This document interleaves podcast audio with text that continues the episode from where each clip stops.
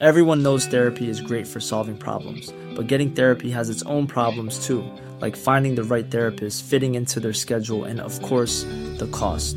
Well, BetterHelp can solve those problems. It's totally online and built around your schedule. It's surprisingly affordable too. Connect with a credentialed therapist by phone, video, or online chat, all from the comfort of your home. Visit betterhelp.com to learn more and save 10% on your first month. That's BetterHelp, H E L P. Burrow's Furniture is built for the way you live. From ensuring easy assembly and disassembly to honoring highly requested new colors for their award winning seating, they always have their customers in mind. Their modular seating is made out of durable materials to last and grow with you.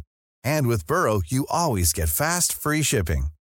Get up to 60% off during Burrow's Memorial Day sale at burrow.com slash ACAST. That's burrow.com slash ACAST. burrow.com slash ACAST. It's that time of the year. Your vacation is coming up. You can already hear the beach waves, feel the warm breeze, relax, and think about work. You really, really want it all to work out while you're away. Monday.com gives you and the team that peace of mind. When all work is on one platform and everyone's in sync, things just flow wherever you are. Tap the banner to go to Monday.com.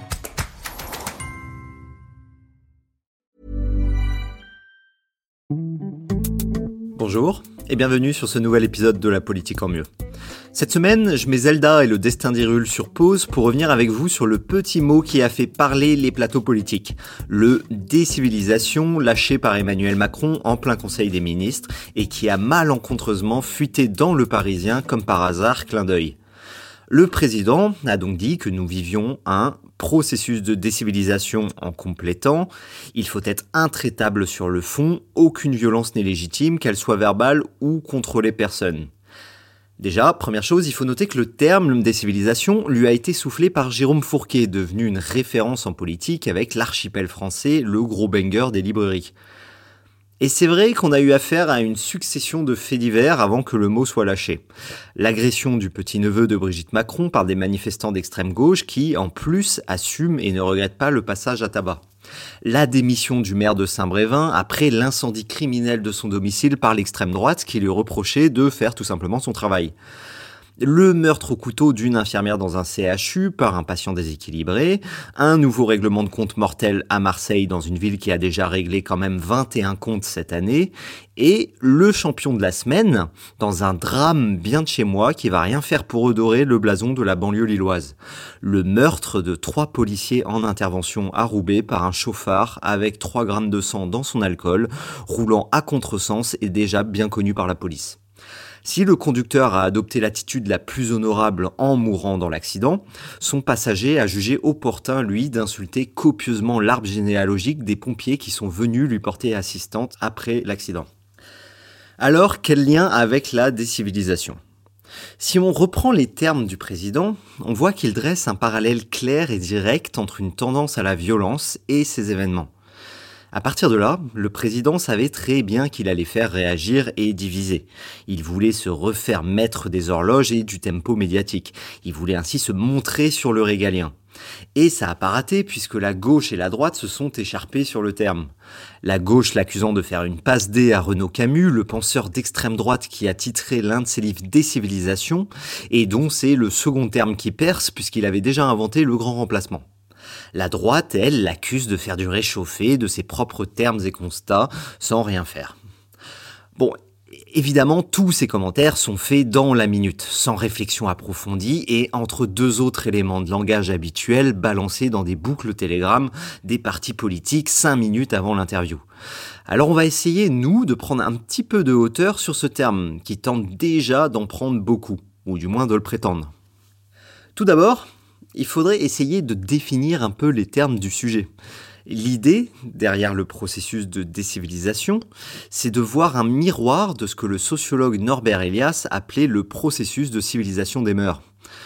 Donc c'est l'heure de ressortir le petit manuel de culture générale de première année d'un Sciences Po, L'idée du processus de civilisation, c'est d'expliquer comment, dans le contexte occidental, avec le passage du Moyen Âge à la Renaissance, nous avons connu un effet concomitant à la fois d'un plus grand contrôle étatique et de centralisation du pouvoir, avec un roi et une cour à la place de seigneurs locaux, une administration qui s'installe, et dans un second temps, une intériorisation par chacun des comportements et normes sociales pour mieux contrôler nos pulsions et l'expression de nos envies et besoins.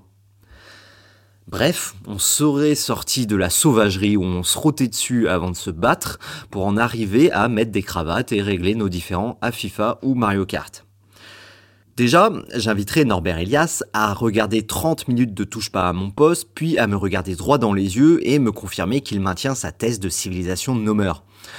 Ensuite, évidemment, aujourd'hui, la science historique a tendance à ne pas caricaturer autant que peut le faire Norbert Elias le Moyen Âge par rapport à la Renaissance. Cette dernière ayant largement moqué l'époque médiévale qui était en réalité très loin d'être un ramassis de fermiers alcooliques mourant de la peste dans la boue entre deux guerres de barons locaux. Donc déjà, c'est difficile de donner une valeur historique solide à la théorie d'Elias, même si elle est attrayante tout simplement parce qu'elle a tendance en réalité à caricaturer et schématiser des phénomènes sociaux extrêmement complexes et durs à documenter. À partir de ça, forcément, suggérer l'existence d'un phénomène miroir aujourd'hui comme une réalité sociologique est tout aussi difficile à établir. Ensuite, parce que Macron s'appuie sur des drames choquants, mais qui restent exceptionnels et pas réellement en augmentation dans le temps long. On parle ici d'agression, de meurtre et d'incendie criminel. Or, si on prend uniquement cette mesure des crimes graves, bah rien démontre vraiment une tendance de fond à la hausse sur le temps long. Au contraire, on se tue pas tant que ça aujourd'hui en France en 2023. Les homicides et tentatives ont augmenté drastiquement au cours des années 70, à la faveur de la crise et de la fin des Trente Glorieuses. Mais depuis les années 80, il y a une décrue lente et pas vraiment de remontée on se tue aujourd'hui moins qu'en 1980 et cette criminalité semble jusqu'ici assez liée au cycle économique plutôt qu'à un état d'esprit civilisationnel. En résumé, pour ceux qui écoutent en vitesse x2 ou qui ne sont pas concentrés, je formule deux critiques concernant la remarque d'Emmanuel Macron. La première est qu'il se concentre sur un type de violence très spécifique qui semble pas au niveau statistique démontrer sa thèse. La seconde est qu'il s'appuie sur une théorie qui est un outil intellectuel très intéressant, mais très critiquable et friable. C'est difficile d'en tirer une conclusion en termes de politique publique. Or, c'est ce qu'il demande à ses ministres. Il a indiqué qu'il voulait que le gouvernement s'attarde sur cette question de la décivilisation, sans a priori en définir plus les contours lors du Conseil. Donc on a un président qui affirme qu'on subit probablement le plus grand retournement civilisationnel imaginable et dont la conclusion adaptée à ce constat serait de demander à Marlène Schiappa et Gabriel Attal de proposer des idées à une date indéfinie, de façon indéfinie pour une politique indéfinie. C'est très bancal à mes yeux de sa part. En s'appuyant sur quelques faits divers dramatiques mais sans vraiment de lien entre eux, puisqu'il s'agit de violences politiques, de violences psychiatriques et de pure criminalité, Emmanuel Macron avance une grande théorie sur l'histoire avec un grand I, comme diraient les participants de télé-réalité. Ça lui permet en fait de donner l'impression que c'est quelque chose qui nous dépasse. Ça serait un grand mouvement de l'univers et pas juste le résultat de plein de politiques désastreuses en matière de réponse pénale ou de suivi psychiatrique. Sortir des grands concepts, c'est masquer l'échec des actions concrètes et des petites politiques publiques qui doivent être activables et mesurables, pas les grands mots philosophiques jetés en Conseil des ministres avant de souhaiter bonne chance au gouvernement. La notion de décivilisation donne l'impression d'une lame de fond qui nous dépasse tous, y compris le pouvoir, ce qui, en réalité, le déresponsabilise. Jean Jaurès disait ainsi déjà que quand les hommes ne peuvent pas changer les choses, alors ils changent les mots. Il semble que Macron ait lu cette phrase juste avant le Conseil. Le problème de ce sentiment de montée de la violence, c'est peut-être ou peut-être pas un processus de décivilisation. Mais à l'échelle du temps politique et de la vie d'un homme, qu'il soit président comme Macron ou joueur de Zelda comme moi, ça n'a pas de sens de l'invoquer politiquement. Ça ne sert à rien de vouloir en faire un sujet de politique publique. Bien plus que les homicides et la fin de la civilisation, je pense que ce qui peut être une lame de fond dans notre société et sur laquelle on peut plus facilement travailler, c'est tout simplement l'incivilité, pas la décivilisation. L'incivilité, c'est-à-dire le fait de ne pas respecter les règles de vie en société nécessaires à son bon fonctionnement, c'est quelque chose de bien plus concret qu'on expérimente bien plus au quotidien et sur un plan macro que les homicides et violences politiques, qui sont d'ailleurs souvent que la dernière étape et le symptôme ultime de personnes qui bien avant ont remis en cause les règles de savoir-vivre et le respect de l'autorité tout au long de leur vie. Manquer de respect à toute forme d'autorité, du maire au pompier, c'est refuser ce qui nous permet en réalité de tolérer la vie en société tous ensemble, malgré toutes nos pulsions individualistes et nos envies d'enfreindre une convention de Genève ou deux quand on est dans les embouteillages ou dans le métro en heure de pointe. C'est donc à mes yeux bien plus ça qui menace la société que des crimes horribles mais très médiatisés. Notre risque en réalité, c'est la crise de l'individualisme d'une part à gauche parce qu'on défend l'idée que toute autorité est oppressive et illégitime et que l'individu doit s'en émanciper, et à droite où l'on défend que la réussite individuelle peut et doit primer sur le service du collectif, au point de ne voir aucun problème à garder quelqu'un comme Balkany au sein des républicains comme si, pour exiger l'ordre moral et social dans nos rues, il ne fallait pas commencer par l'exiger d'abord et avant tout dans les conseils d'administration et les conseils municipaux. Je pense qu'il y a bien en France une crise du civisme et son corollaire de l'autorité. D'ailleurs, c'est pas un hasard si dans tous les faits divers auxquels pensait Macron en sortant son petit mot, il y avait un lien avec les figures d'autorité ou d'État. Pompiers, policiers, infirmières et, par association, un membre de la famille présidentielle mais ce n'est pas pour autant que, comme Macron, j'en tirerai une conclusion civilisationnelle. La grande majorité de mes concitoyens n'écraseraient jamais des policiers et ne brûleraient jamais des maisons de mer. Ce sont des comportements qui restent toujours et aujourd'hui à la frange de ce que notre pays peut tolérer.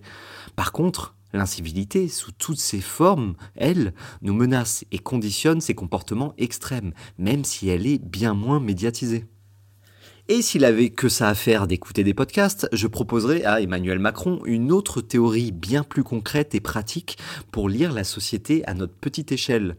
La théorie de la fenêtre brisée ou Broken Window Theory, comme l'ont théorisé des sociologues américains des années 80. Une théorie qui a été de nombreuses fois testée et plus ou moins vérifiée dans plusieurs pays depuis. Cette théorie dit que si l'individu constate un état de désordre et de comportements antisociaux dans son environnement, comme les fenêtres brisées d'immeubles abandonnés avec des voitures brûlées devant, cela va l'encourager à adopter lui-même ces comportements. C'est une théorie qui se repose sur le plus basique des comportements humains, le mimétisme et l'exemple. Et je vous invite de vous-même à la constater dans vos vies. Lorsque vous voyez tout le monde enfreindre une règle, vous aurez beaucoup plus de mal à vous imposer de la respecter vous-même. Dans tous les cas, avant de prédire la fin de la civilisation dans les comportements les plus marginaux de la société, nous devrions nous appuyer sur des vrais outils actionnables et mesurables qui travaillent à la racine de notre rapport à l'ordre social et à l'échelle de nos vies humaines et ce qui est réellement en notre pouvoir. La modestie et le pragmatisme que la politique doit aux Français nous l'imposent. Merci d'avoir écouté cet épisode. N'oubliez pas de le noter et de me suivre sur votre plateforme d'écoute et Instagram. Respectez les limitations de vitesse et levez-vous quand le métro est bondé. Je vous dis à la semaine prochaine.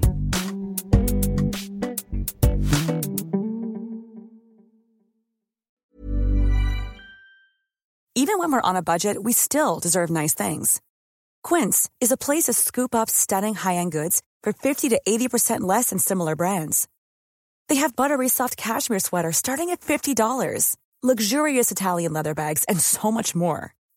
Plus, Quince only works with factories that use safe, ethical, and responsible manufacturing. Get the high-end goods you'll love without the high price tag with Quince. Go to quince.com/style for free shipping and 365-day returns.